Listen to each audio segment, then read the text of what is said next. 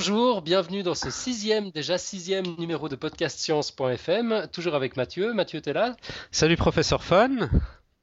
Je suis toujours là, ouais, tout va bien. Et toi, comment ça va? Magnifique, toujours fidèle au rendez-vous. Bah ouais, je suis là, tout va bien aussi. Je me réjouis de d'avoir enfin la réponse, d'avoir la, suite et la fin euh, de ce, très attendu euh, dossier sur la théorie des cordes. Ouais, faudra, faudra mettre vos ceintures de sécurité parce qu'on va un peu tomber dans la science-fiction, mais, mais ça va aller, je pense, ça va aller. On va voir ça plus tard. Ouais, cool. Moi, dès qu'il y a, dès qu'il y a des paradoxes euh, des paradoxes temporels, des voyages dans le temps, tout ça. ouais, je sais pas si on va arriver jusque-là, mais bon. On n'arrivera pas jusque-là. Ce sera quand même pas mal. Ok, bon, de toute façon, la boîte de Panadol est prête à côté.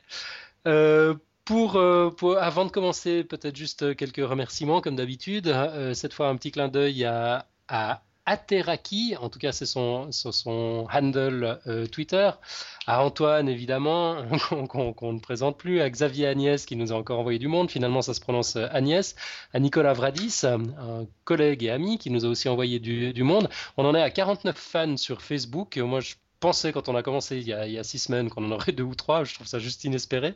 150 euh, downloads par semaine, donc on a une communauté de plus en plus nombreuse. Bah, bienvenue, bienvenue à toutes et à tous. Donc on va, on va dépasser peut-être les 50 fans pour euh, la semaine prochaine, pour le, premier, pour le prochain podcast, non? Ah bon, on espère, ouais. Ah ouais, ce, ce sera un bon chiffre, ça, bon chiffre. à 49, je pense qu'on a nos chances d'arriver à, au moins 50 pour la semaine prochaine. Moi, je voulais aussi juste, euh, euh, j'ai vu Antoine, donc qui, qui, qui, fait aussi un podcast qui s'appelle C'est pas faux, un podcast mais vidéo cette fois il, a fait un truc absolument excellent euh, dans son dernier podcast. C'est une sorte de, recette de cuisine de grand-mère pour récupérer son ADN. C'est absolument fantastique. Donc avec un petit peu de jus d'ananas, du rhum et, deux trois ingrédients comme pour faire un cocktail, euh, il arrive à nous extraire des, des, chaînes ADN euh, façon grand-mère. Euh, je recommande à tout le monde, c'est absolument fantastique.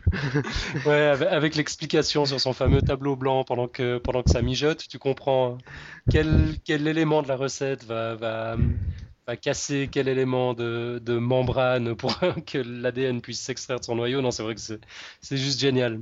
Merci Antoine, bravo. Ouais, bravo. Ouais. Et puis Antoine nous, nous, nous propose régulièrement de faire un, de, faire un crossover. Je, je sens que qu'on est prêt là. Il faut qu'on y aille. Ça va être pour bientôt. Ouais, il faudra qu'on se lance pour un, une petite session podcast à trois avec Antoine. Quoi. Je crois qu'on est bientôt prêt pour ça. Antoine, c'est quand tu veux. Ok, donc avant d'attaquer la théorie des cordes, euh, moi j'ai une, j'ai, une petite news. Euh, est-ce que euh, tu Gliese 581G, ça te dit quelque chose? Euh, ça me dit quelque chose parce que j'ai vu ton sujet dans la wave et j'en ah. avais entendu parler mais pas sous ce nom-là. Si j'avais juste entendu ce nom-là, non, j'aurais pas pu dire. Mais j'en ai un petit peu entendu parler, mais je te, je te laisse euh, présenter la, la news.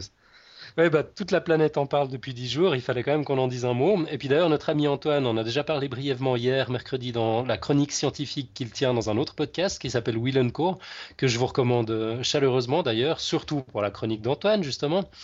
Alors, je, vais, je vais vous parler d'une exoplanète. Gliese 581G, enfin je ne sais pas comment ça se prononce, en anglais c'est Gliese, ça s'écrit Gliese, euh, surnommée Zarmina par son découvreur en hommage à sa femme, heureusement c'est plus facile à prononcer. Alors, qu'est-ce que c'est qu'une exoplanète? Bah, C'est une planète comme n'importe quelle autre, mais qui se trouve en dehors de notre système solaire, c'est-à-dire euh, dans un autre système solaire. Elle tourne, autour de, son propre Soleil. Ça fait des siècles qu'on connaît les étoiles, c'est-à-dire ces autres soleils, mais euh, découvrir et observer des exoplanètes qui orbitent autour de ces étoiles, bah, c'était une autre paire de manches, parce que ça demande des moyens d'observation qui n'ont commencé à exister que tout récemment. Et c'est que dans les années 90, 90 pour euh, nos amis hexagonaux, que euh, les premières exoplanètes ont, été détectées de manière indirecte, et puis depuis 2008, on arrive à les détecter de manière directe, notamment grâce à l'effet Doppler, qui fera sans doute l'objet d'un prochain dossier, n'est-ce pas Mathieu? C'est un sujet pour toi, ça? Ouais, un bon sujet, l'effet Doppler, mais là, il faudra que je, eh je, ressorte mes vieux cours de physique alors pour ça, mais ouais, pourquoi pas?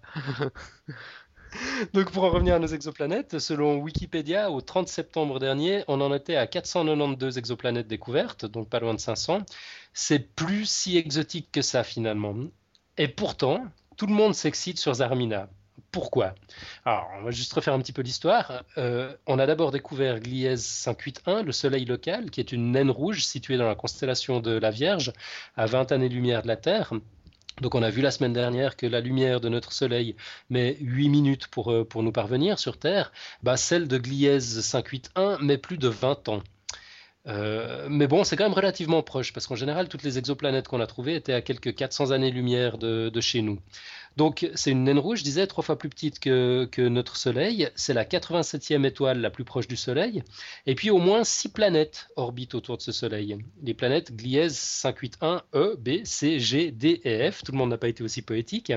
La première a été découverte en avril 2007 et puis la dernière qui nous intéresse ici, la G, bah juste maintenant, fin septembre.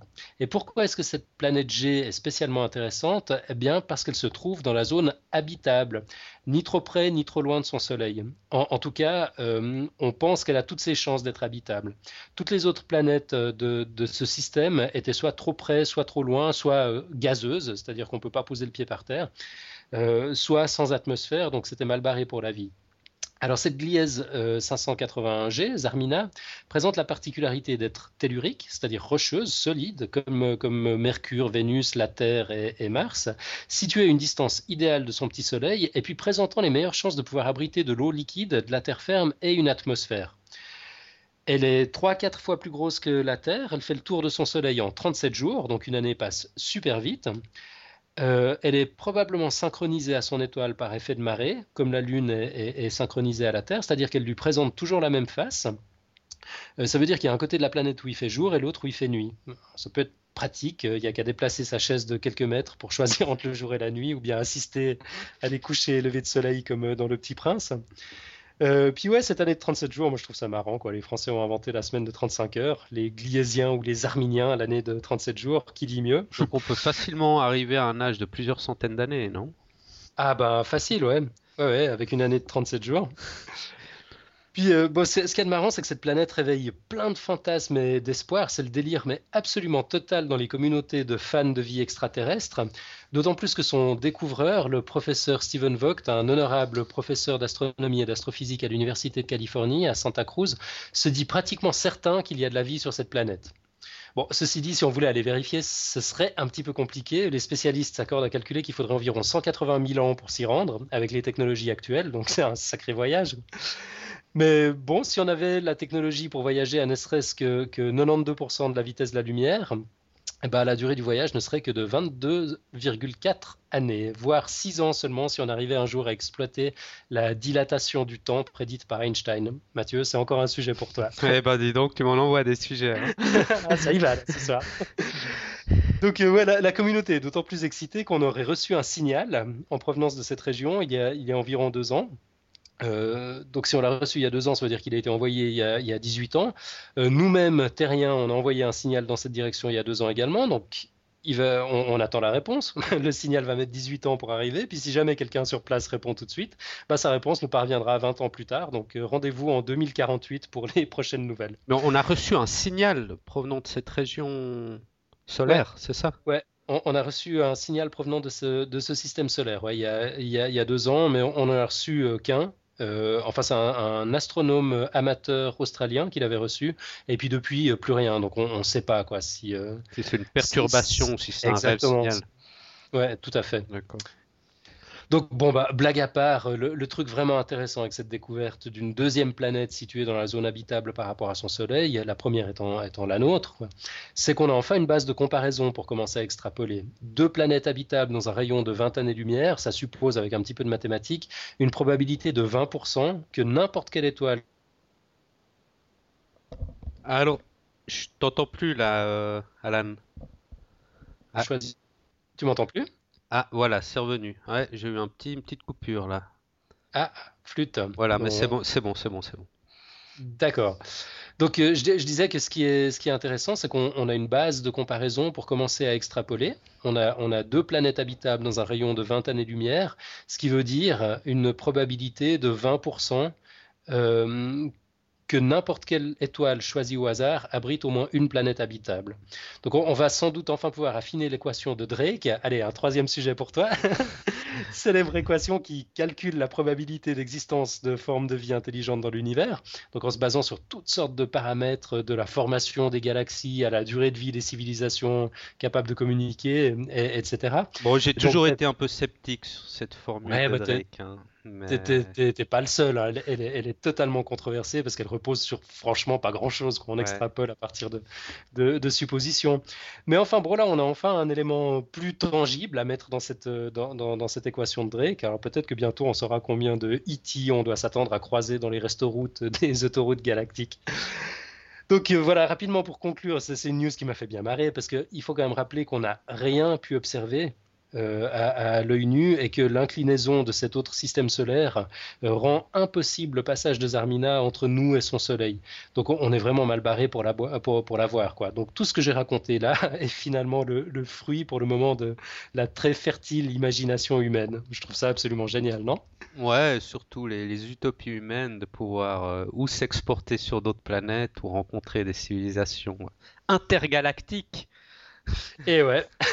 mais, il me semble que j'avais lu qu'il euh, semblerait qu'il y aurait une température, si je me trompe pas, entre moins 10 et 10 degrés plus ou moins sur cette planète. Alors, température moyenne, ouais. Euh, moi, ce que j'ai, ce que j'ai vu, enfin ce que j'ai entendu plutôt, c'était dans un podcast de la BBC, euh, c'est que s'il n'y a pas d'atmosphère sur cette sur cette planète, parce qu'on sait toujours pas s'il y en a ou pas, la température moyenne se situerait en donc qu'en calculant, euh, en, ouais, simplement par calcul euh, euh, dû à, la, à, la, position, à sa position par rapport à son Soleil, à, la distance par rapport à son Soleil, serait d'environ moins 40 degrés. Et puis s'il y a une atmosphère, la température moyenne serait d'environ moins 12 degrés. Ah, d'accord.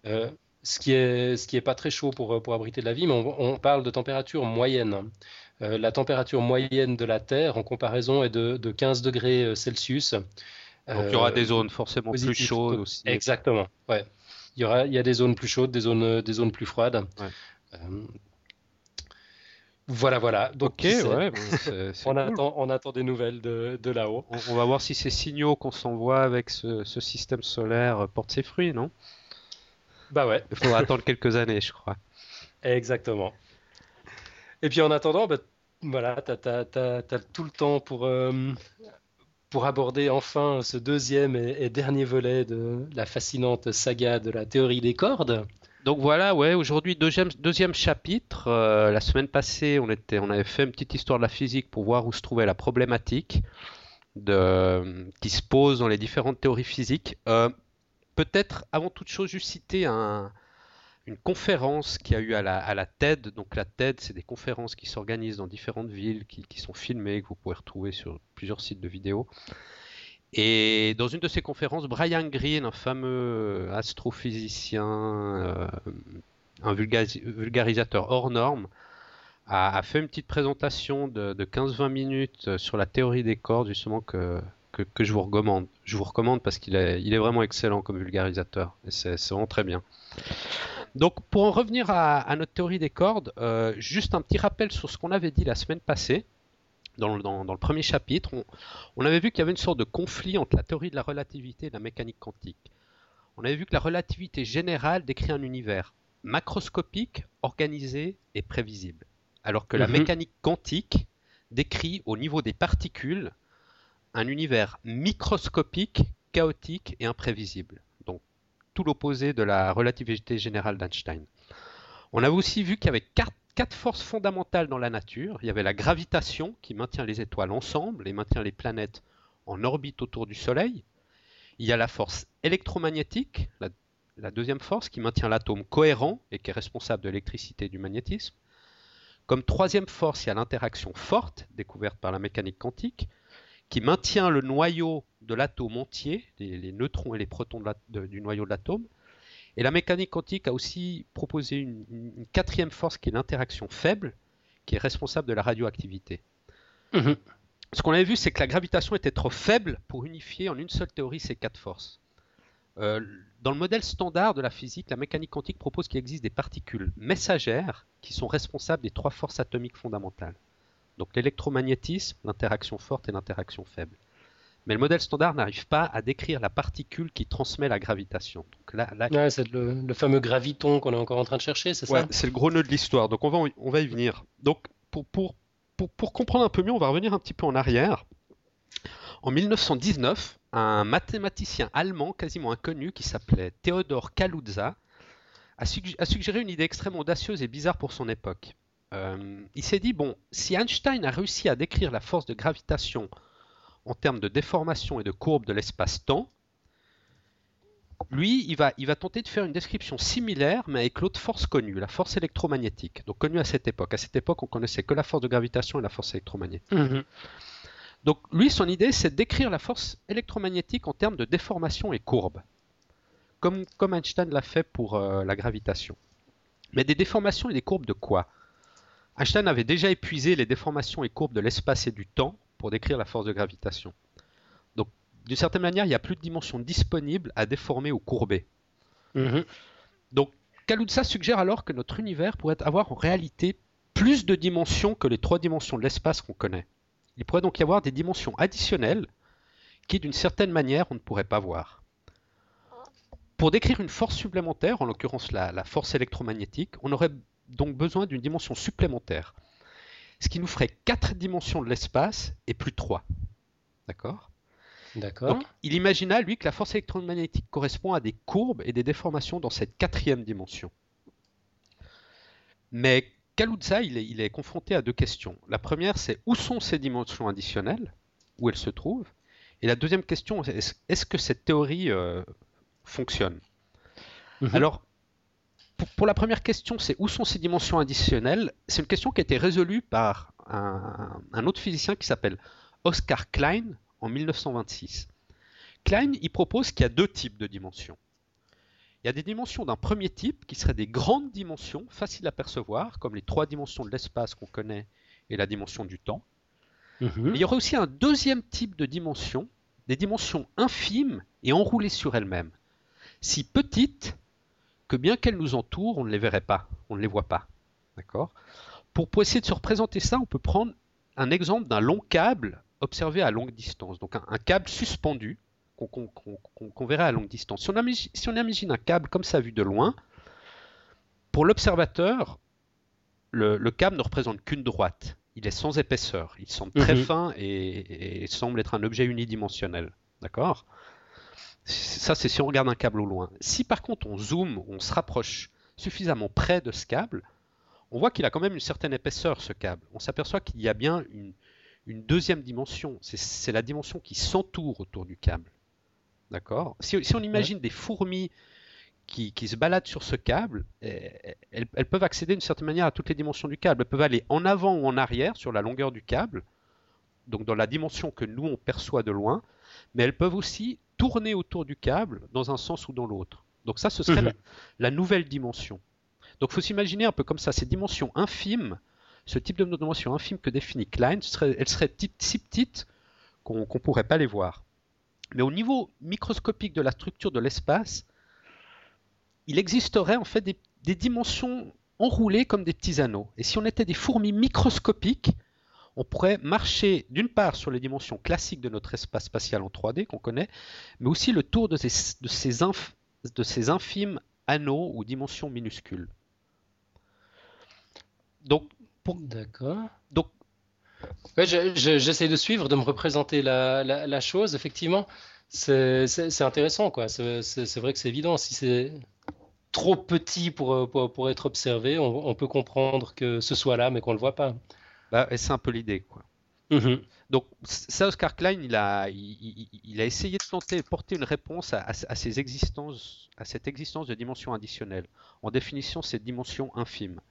Mhm. Mais on se rend compte que, la théorie qu'il a émise euh, dans la pratique, elle est confrontée quand même à de nombreux, à nombreux problèmes.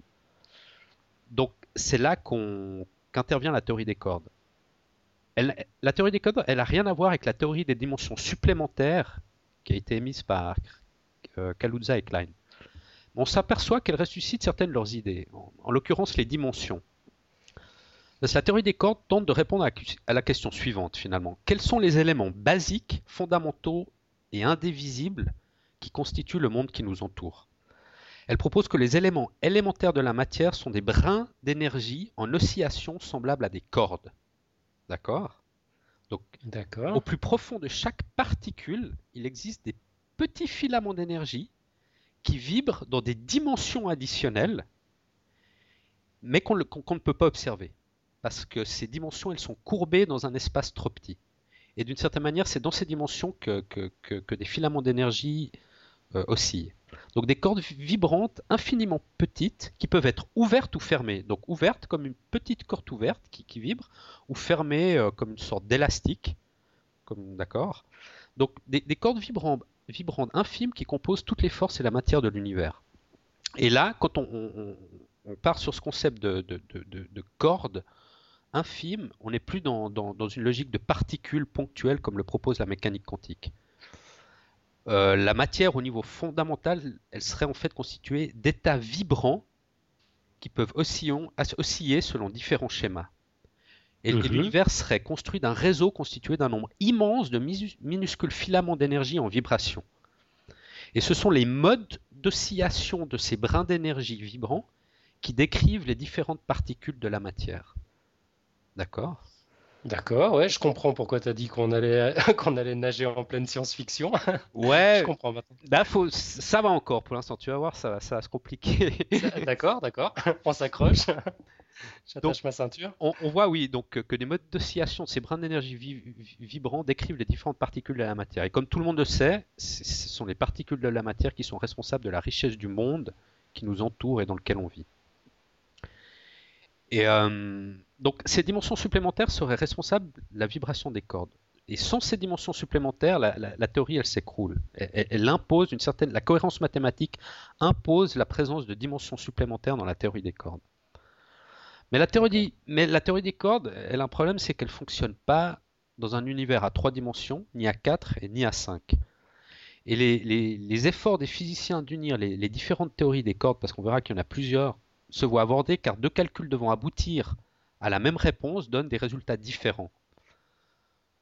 Mais il y a un nouveau calcul mathématique qui démontre que le qui est apparu en fait en 1984, qui a été expliqué par, un scientifique qui s'appelle Schwartz, je ne sais pas son prénom mais un nouveau calcul mathématique démontrerait que le fait d'obtenir deux résultats différents ne présente pas en soi une anomalie ni une incohérence. Donc ça, faut le faire.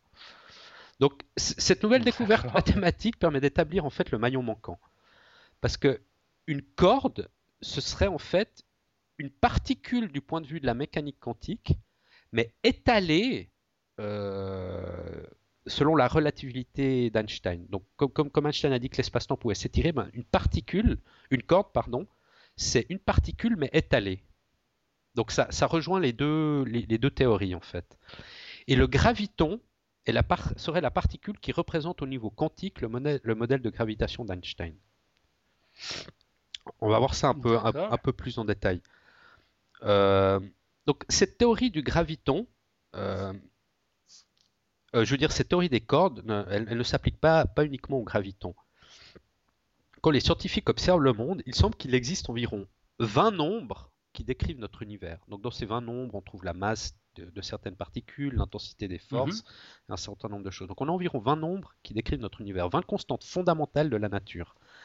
Ces nombres, ils ont été mesurés avec précision, mais personne ne sait pourquoi ces nombres ont les valeurs particulières qu'ils ont. Mhm. Donc ça pose un problème, parce que si ces valeurs qu'on connaît étaient des autres valeurs, notre univers ne pourrait pas exister. Donc la question qu'on se pose, c'est pourquoi ces nombres sont-ils si finement réglés pour permettre de donner naissance aux étoiles, aux planètes, à la matière et tout ça? Pourquoi ces nombres ont ces valeurs qui permettent l'existence de, tout, de, notre univers et, pourquoi ils n'ont pas d'autres valeurs? Mhm. bah, La réponse, c'est que la théorie des cordes suggère que les valeurs de ces 20 nombres sont liées aux dimensions extra dont on a parlé avant. D'accord. En fait, les, ces 20 nombres dépendent des, vibrations des cordes. Il faut s'imaginer ça comme si on avait un plan quadrillé d'innombrables nœuds. D'accord? Imagine une sorte de réseau avec des nœuds. Mhm. Et ces nœuds seraient constitués de dimensions extra entremêlées. On peut, on peut essayer de se représenter ces dimensions, c'est comme si on prend un paquet de mouchoirs, on sort euh, chaque mouchoir du paquet, chaque mouchoir, donc des mouchoirs en papier, chaque mouchoir représenterait une dimension. On met tous ces mouchoirs ensemble, on les emmêle bien, donc pour qui, qui, s'entremêlent et, on dispose des nœuds de mouchoirs comme ça sur un plan. Donc vous imaginez quelque chose un peu dans cette idée-là. Les dimensions supplémentaires se referment sur elles-mêmes et elles s'entremêlent avec des géométries très complexes.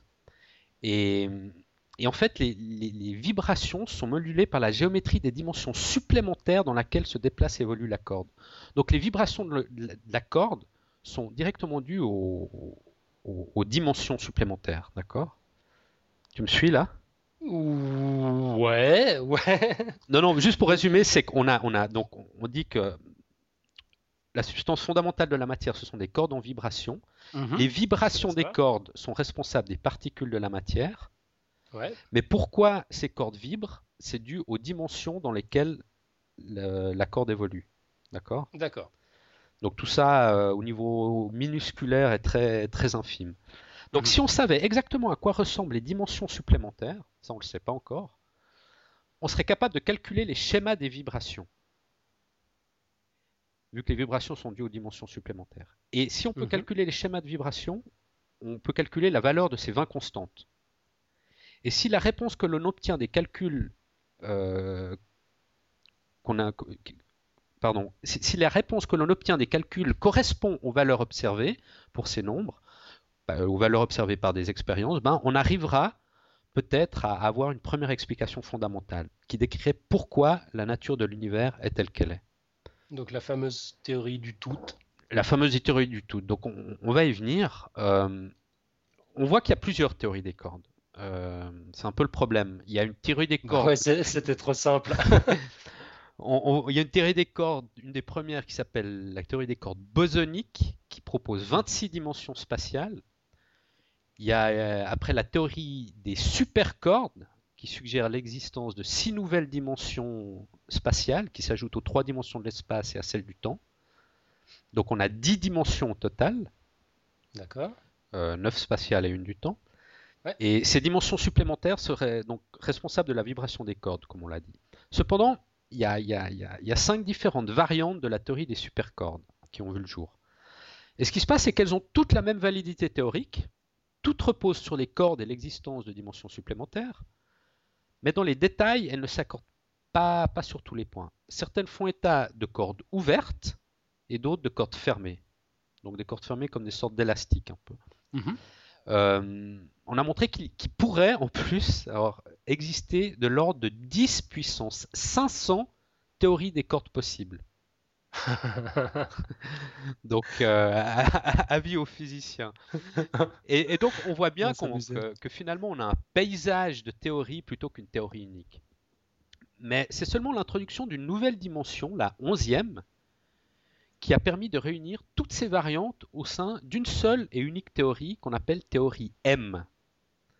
En fait, mhm. on s'est rendu compte que la théorie des supercordes fonctionne, fonctionne bien dans, dans, un cas de figure particulier qui est celui de 10 dimensions spatiales et une dimension temporelle. Donc cette théorie M, elle a été énoncée en 1995 par Edward Wheaton et elle regroupe toutes les différentes versions euh, dans un cadre théorique plus large. Elle assume que les différentes théories des cordes sont des solutions particulières, mais dans un éventail de situations déterminées. Elle démontre en fait que les cinq théories des cordes déjà existantes ne sont en réalité que cinq manières de regarder la même chose. Et pourquoi le M euh, Dans ces théories M, certains disent c'est que donc son auteur Edward Wheaton, Wheaton, son nom de famille, ça commence par un W. Donc si on retourne le W, ça fait ça fait un M. J'ai entendu qu'il y a plein de mystères. Ouais, il y a un peu de mystère. Euh, certains disent qu'on lui il a donné cet être M pour, euh, pour, pour pour choisir ultérieurement un nom plus approprié selon que sa théorie s'avère juste ou fausse.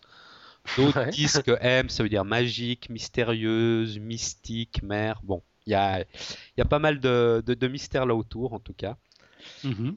Et donc, en fait, cette théorie M qui introduit cette onzième dimension euh, permet aussi, non pas de représenter un univers, mais décrit différents univers parallèles. Donc on rentre dans une idée qu'on appelle de multivers, donc de, différents univers parallèles. Elle, introduit en fait cette théorie, M un, nouveau type d'objet qu'on appelle des membranes ou des brains en anglais.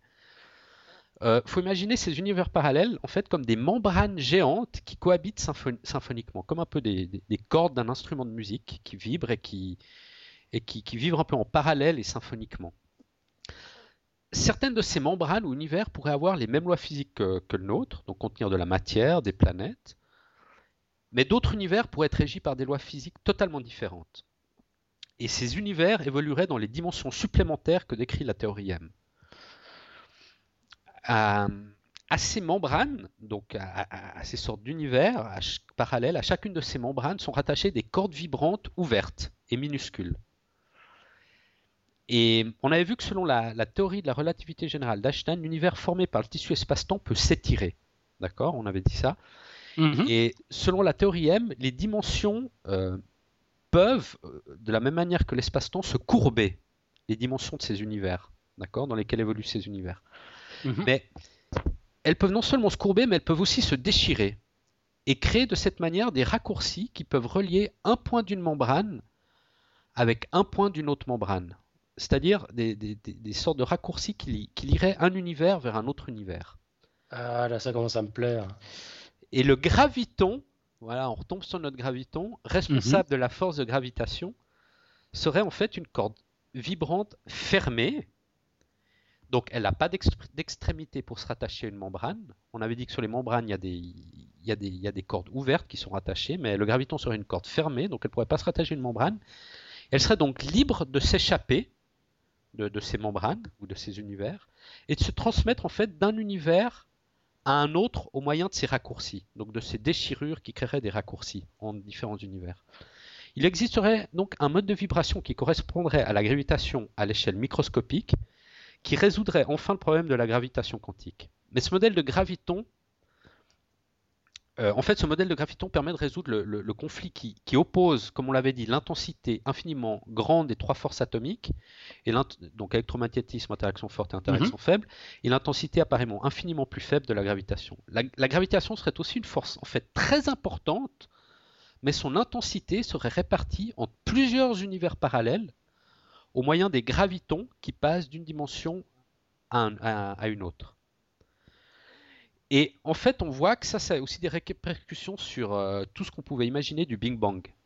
Parce que la théorie M permet aussi de, mieux, en de mieux comprendre l'origine de l'univers. Le Big Bang, en fait, ce serait le résultat d'une collision entre différentes membranes dimensionnelles.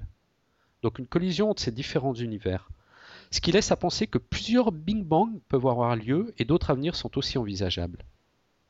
Pas mal, non? Ouais, ouais, ouais. Donc, c'est un problème de circulation mal réglé finalement. Ouais, faudrait mettre des, ça comme ça. agents de police pour réguler tout ça. Donc, euh, la théorie des cordes, on, voit qu'elle semble unifier en une seule théorie unique M toutes les lois de l'univers et les quatre forces fondamentales, grâce à la théorie autour de ce graviton. Elle pourrait décrire non seulement n'importe quel phénomène physique que nous observons dans l'univers, mais aussi expliquer comment et pourquoi le cosmos est tel qu'il est. Et le pourquoi, ça c'est un peu une transcendance euh, métaphysique, parce que généralement on dit que la physique explique euh, le comment, que la mhm. philosophie la religion, la théologie expliquent le pourquoi. Mais, en fait, avec ces, ces notions de cordes vibrantes qui seraient l'élément ultime de la matière et on, aurait peut-être une explication aussi du pourquoi du cosmos. Et, mais en fait, la théorie des cordes, elle a aussi évidemment son, son talon d'Achille, parce que, bon, d'une part, aucune expérience ne peut la vérifier et la corroborer à des échelles aussi petites, parce qu'on est dans l'infiniment mhm. petit. Et il y a un peu un, débat qui, est ouvert entre la physique expérimentale et la, physique théorique, parce que les, détracteurs diront que, que, la physique se définit comme une science expérimentale basée sur l'observation. Et vu que la théorie des, cordes, on ne peut pas en faire une observation, euh, on peut se poser la question si c'est de la physique ou si c'est plutôt une sorte de philosophie ou un courant de pensée. Donc on voit que cette, théorie des cordes, euh, ou théorie M même, plutôt, c'est un, framework très ouvert, un framework mathématique très ouvert et polyvalent, qui me permet en fait d'ajuster un certain nombre de paramètres de manière à s'accommoder très pratiquement à n'importe quelle observation ou nouvelle, observation qu'on peut faire. Il est, en fait toujours possible de modifier et adapter la théorie pour expliquer un nouveau phénomène. Donc c'est un peu son point fort, mais aussi son, défaut vis-à-vis des, mhm. détecteurs. C'est qu'à chaque fois qu'on a une nouvelle observation, hop, on règle deux trois paramètres dans la théorie des cordes, on dit ah regardez là, euh, ça peut être expliqué par la théorie des cordes. Donc bon, en même temps, si c'est une théorie qui peut tout expliquer, c'est bah, logique. Oui, ouais, c'est logique. Mais, mais bon, il y a des détracteurs qui disent quand même que c'est quelque chose un peu trop ouvert à quelque part. Mais... Ouais, bien sûr. Bon, ça c'est un, débat en vogue finalement depuis, euh, depuis la physique quantique, quoi, parce que jusque là, c'est vrai que la science Enfin, la, physique et la science en général, euh, c'était, euh, c'était des expériences. On observait systématiquement quelque chose, on arrivait à le reproduire. Puis la physique quantique, euh, finalement, c'est, tellement pas ça. C'est, des choses qu'on n'arrive pas à observer. Si on les observe, ça se passe plus de la même manière. Enfin, on, était déjà un peu à cette frontière. Quoi. C'est vrai. Déjà avec la physique quantique, on était à cette frontière. Ouais. Mais ouais, c'est vrai que maintenant les, les théories physique fondamentale, euh, bah, c'est difficile, difficilement. ça devient de plus en plus compliqué, effectivement. À, les valider d'une certaine manière. Et mais bon, on a de la chance parce qu'on a quand même dans la région de Genève un, accélérateur de particules euh, tout neuf qui s'appelle le LHC, donc qui est réparti entre euh, le, canton de Genève et, la France. Et en fait, le rôle de ce LHC, c'est de faire collisionner des particules à très hautes énergies et, ces collisions pourraient en fait éjecter des débris de nos dimensions dans d'autres dimensions. Donc on va essayer d'observer ça. On va essayer d'observer si la différence d'énergie avant la collision est plus grande que celle après la collision. Mhm. Et si c'est le cas, ça voudrait dire qu'une partie de, l'énergie se serait égarée dans d'autres dimensions. Euh, le LHC va aussi tenter de prouver l'existence du, graviton, aussi en collisionnant à très grande vitesse des particules. Un graviton qui pourrait apparaître lors d'une collision. Et, bon, les expériences prévues pour ces prochaines années au CERN vont, être cruciales pour valider ou non cette théorie M, prometteuse d'unification des lois de l'univers. Donc euh, voilà pour le, deuxième chapitre de ce dossier. Waouh! Eh ben, formidable. Est-ce que tu as, réussi à suivre un peu l'idée? Je, me suis un petit peu perdu à un moment donné avec le détail des cordes qui dépendent des, différentes dimensions, mais je pense que tu sais, tu, pourrais m'expliquer 15 fois le truc. non, juste en, une phrase ou deux, l'idée c'est ça, c'est de nouveau, c'est que les, à l'origine des particules de la matière, on a des, vibrations de cordes, mhm. de cordes minuscules, des brins d'énergie qui vibrent. Et en fait, c'est les modes de vibration qui créent les particules. Un mode de vibration correspond à une particule, un autre mode de vibration correspond à une autre particule. Mais d'où viennent ces vibrations? Elles viennent de dimensions additionnelles, en fait, dans lesquelles se trouvent ces cordes, qui sont minuscules qu'on ne peut pas voir. Elles se trouvent dans des dimensions additionnelles, et c'est ces dimensions qui sont responsables des oscillations. Et le graviton, lui, euh, il peut passer. Il y a aussi des univers qui évoluent dans ces dimensions additionnelles. Et le graviton peut passer d'un univers à un autre et la force faible que nous on ressent du graviton, c'est parce qu'elle est répartie en fait en plusieurs univers. Mhm. En gros, c'est ça. Et puis ça explique pourquoi on le retrouve, euh, on le retrouve à une certaine échelle et, pas à d'autres. Ouais. Donc, euh, en gros, c'est ça. Bon, on mettra le dossier sur le site pour ceux qui veulent relire attentivement. Moi, en fait, je recommande aussi de regarder cette, euh, présentation vidéo de, de, TED de Brian Greene parce qu'il a, il a deux trois, deux, trois petites petites illustrations vidéo dans sa présentation pour voir comment, comment sont ces filaments euh, d'énergie, ces cordes, et comment, comment les physiciens représentent ces dimensions. On, arrive un peu mieux à se faire une idée quand on, on voit des illustrations. Donc euh, je recommande à tout le monde, c'est assez facile de comprendre en fait. Ouais, excellent, on mettra la vidéo carrément sur le site, pas, pas, juste le lien. Ouais. Ouais, c'est top. Eh ben, excellent, magnifique. Donc, euh, ouais. Je, suis en train de, de, lire le nouveau livre de Stephen Hawking, qui justement euh, s'attaque non seulement au, comment, mais au pourquoi de, de l'origine du cosmos, en s'appuyant justement sur la, sur la théorie M. J'étais euh, j'étais très touché de voir, j'en suis à peu près à la moitié du bouquin. En fait, il a, il a amené sa construction pour parler de la théorie des cordes, exactement comme toi, en, presque dans le, dans, dans, le même ordre, à ceci près que chez toi j'ai tout compris, et puis chez lui, je, je l'écoute en livre audio. Bon, je me suis aussi beaucoup inspiré de Brian Greene, donc de différents, différents trucs qu'il a fait. Donc c'est vrai que c'est aussi un physicien, je pense. Voilà, tous, tous partent un peu de ces mêmes idées fondamentales, euh, de la gravitation, de l'opposition entre relativité générale et, mécanique quantique. Mais, euh, mais bon, c'est vrai qu'il y a un peu un débat philosophique aussi là autour, parce que la, théorie des cordes pourrait, comme j'ai dit avant, expliquer le, pourquoi du cosmos. Et jusqu'à présent, le pourquoi, ça a toujours été du domaine de la, de la philosophie et de la, théologie, mais pas de la, de la physique. La physique expliquait le comment, pas le pourquoi. Donc la physique est en train un peu de marcher sur les plates-bandes de, la philosophie qui, et de la théologie qui, qui, qui à mon avis, peut-être ont un peu de peine à se positionner vis-à-vis de ça. Quoi. Ouais, ça fait un peu grincer des dents. Bon, ceci dit, moi, je, ne suis pas encore convaincu hein, que, que, la physique arrive à expliquer le, le pourquoi. Euh, je demande, enfin, je me suis proposé de, déjà de lire ce bouquin jusqu'au bout, mais j'ai quand même des doutes sur le, sur, le principe. Et bon, ça, on, on, pourra faire, un, on pourra faire un sujet là-dessus, quoi. C'est l'objet, l'objet d'un autre débat. Tu auras terminé ton livre sur Hawking. Exactement, ouais. Alors, eh pour ben, aujourd'hui, encore une petite côte, non Là, je crois que ah, bah ouais. déjà une bonne demi-heure qu'on est ensemble, donc on va pas faire trop long. Ouais, ça, ça, ça, fait même 40 minutes là. On a, on a tout dépassé allègrement, mais je pense que ça valait le coup quand même pour ce, pour, pour ce magnifique dossier. C'est pas très grave si on, si on a débordé. On sera sage la semaine prochaine, on s'en tiendra de nouveau à 30 minutes. Et puis, bah oui, si, si tu as une côte. Euh, Alors, une côte qui va un peu dans l'ordre d'idée de cette théorie des. J'en étais sûr.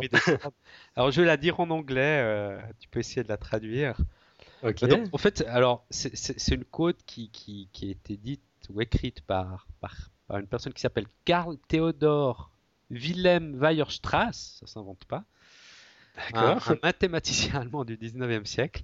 Et il a dit, il a, il a dit ça. A mathematician who is not also a poet will never be a complete mathematician. Ah, c'est joli. un mathématicien qui n'est pas aussi un poète ne sera jamais un mathématicien complet. Voilà. Bah, c'est un peu à ce à quoi me fait penser cette théorie des cordes, parce qu'il y, a un peu une notion de poésie qui intervient là-dedans. Cette recherche de, de, théorie fondamentale, de pureté, d'une explication euh, unique, unifiée. Je sais pas, je trouve ça c'est un peu poétique en fait.